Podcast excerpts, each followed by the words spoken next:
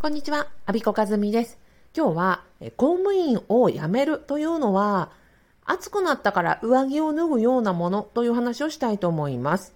えっと、私のね、元にこうご相談に来られる方とか、えっと、講座を受講いただく方は、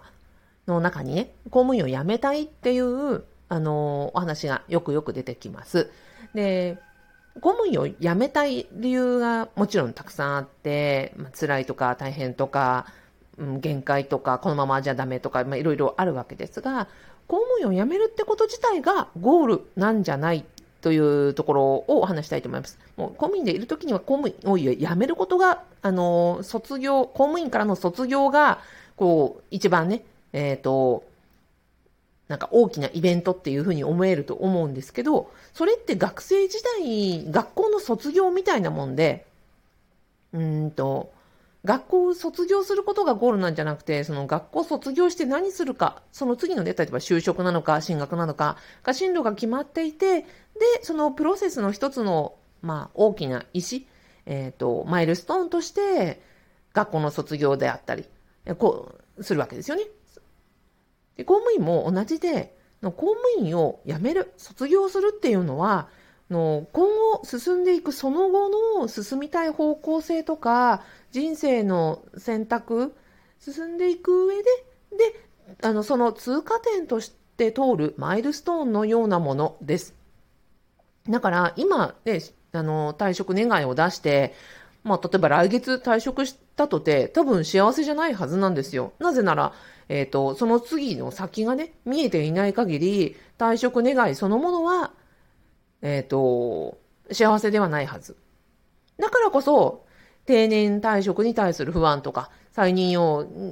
とか、えー、定年延長に対する不安というのが常につきまとうのは、その辞めるということが幸せなのではなくて、その辞めた後がどうなっていくかが描けない限り、早期退職だろうが、定年退職だろうが、定年延長だろうが、結局そのマイルストーンの先を見据えていれば、どんな形であったって、プロセスの一つだから幸せだし、あの、描、ちゃんとその後が描けていれば、あの、いつ辞めても幸せだし、えー、そこが描けていなければ、いくら、えー、65歳まで働こうが、え60歳まで働こうが、え30歳で辞めようが、えそこにうんと幸せかどうかというのは、その先が描けているかどうかっていうことなんじゃないでしょうか。で、なので、その公務員を辞めるということはゴールではない、単なる通過点である。でどちらかというと私はね、なんか暑くなって上着を脱ぐような感覚っていうふうに思ってるんですよ。で、今は、あの、在職中は今必要だから公務員という仕事をされてるわけじゃないですか。寒い時に必ず上着着るじゃないですか。寒いから。で脱いじゃったら、あの、風邪ひいちゃったりね、下手したらこう、凍え死んでしまうので、えっ、ー、と、上着を着ている。その公務員の仕事というのは上着のようなもので、今の生活を支えていたり、えー、自分のその所属するという場所であったり、やりがいであったり、自分にとって今必要だから選んでおられる。要は寒いから今上着を着ているというのと同じもの。で、その未来をその公務員を辞めた後のことを考えて、そっちの方が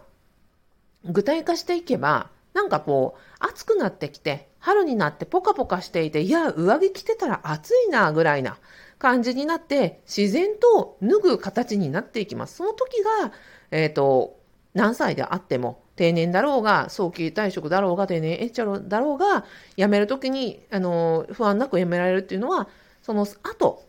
自然とその後の準備ができてきて、えー、なんかポカポカしてきて、もう上着いらなくなったなというふうに公務員を脱ぎ捨てるという感じに近いものっていうふうなことです。すいません。なんかちょっと抽象的なお話になりましたけども、ちょうどそんな話題が出ている、あの、昨日だったので、えー何かの参考になるかなと思ってお話ししました。今日は公務員を脱ぐ、あ、公務員を脱ぐじゃない え公務員を辞めるというのがゴールなどではない。その先、えー、学校で言えば卒業した先、後の進路がちゃんと決まっていれば、卒業そのものは、えー、上着を脱ぐように、暖かくなって手放すようにやってくるというお話でした。最後までお聞きくださりありがとうございました。アビコカズミでした。